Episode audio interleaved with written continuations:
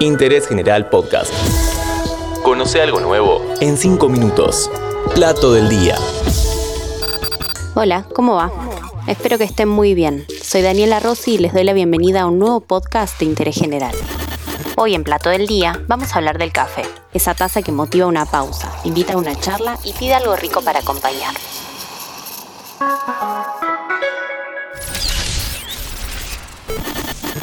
Hablamos de una de las bebidas más populares del mundo, solo superadas por el té y el agua. Por día se consumen en todo el planeta entre 1.600 y 2.000 millones de tazas, en un mercado global que representa 196 mil millones de dólares al año. En el plano local, se calcula que cada argentino toma un promedio de unas 208 tazas de café al año. El desayuno es el momento preferido para beberlo y el 50% lo toma con leche.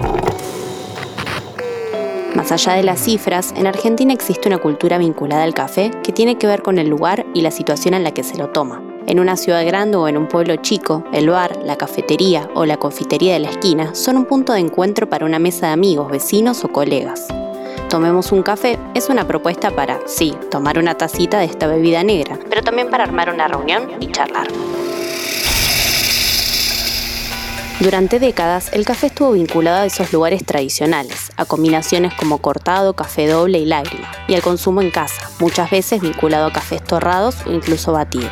En el último tiempo, algunas de las tendencias cafeteras que ganaban seguidores en el mundo llegaron al país para dar un nuevo aire. Aprovecho para decirte que si te gusta este podcast, apretes el botón seguir en el perfil de interés general, así te enteras cada vez que se estrena un nuevo episodio de Plato del Día.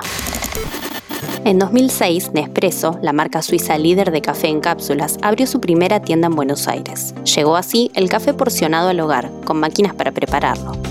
En 2010 arribó al país la marca Dolce Gusto y luego le siguieron varias compañías que ofrecen cápsulas compatibles para esos sistemas. Café Martínez, Cabrales, Capsule Maker y los supermercados Carrefour y Día, por ejemplo.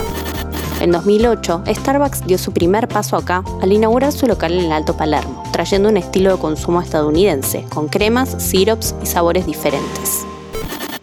La otra movida que sacudió las tazas fue la del café de especialidad, conocida como la tercera ola de esta bebida. ¿Qué es? Es un café de calidad que tiene trazabilidad. Eso quiere decir que sabemos en dónde está elaborado y por quién. Conocemos además sus características como dulzor, cuerpo y notas y su perfil de tueste, y está disponible para comprar en grano.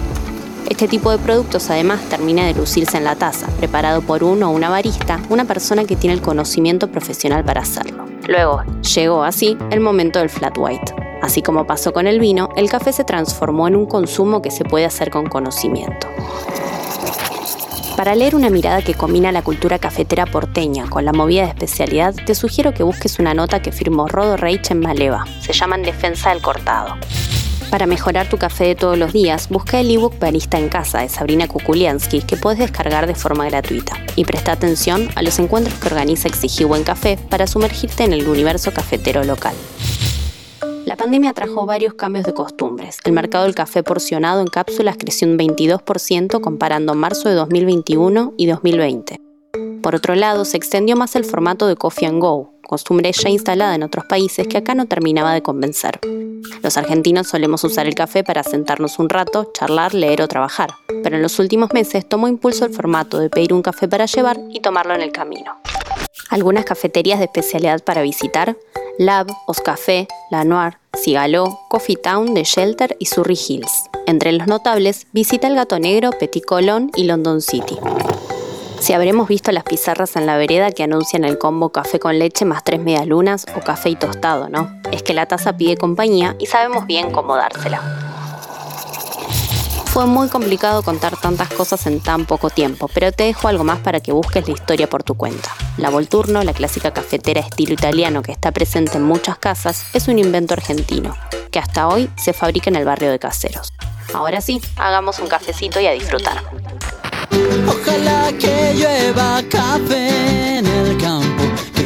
caiga un aguacero de yuca y del cielo una jarita de queso blanco y al sur una montaña de berro y miel. Seguí a Interés General en Spotify y escucha nuestros podcasts nuevos todos los días.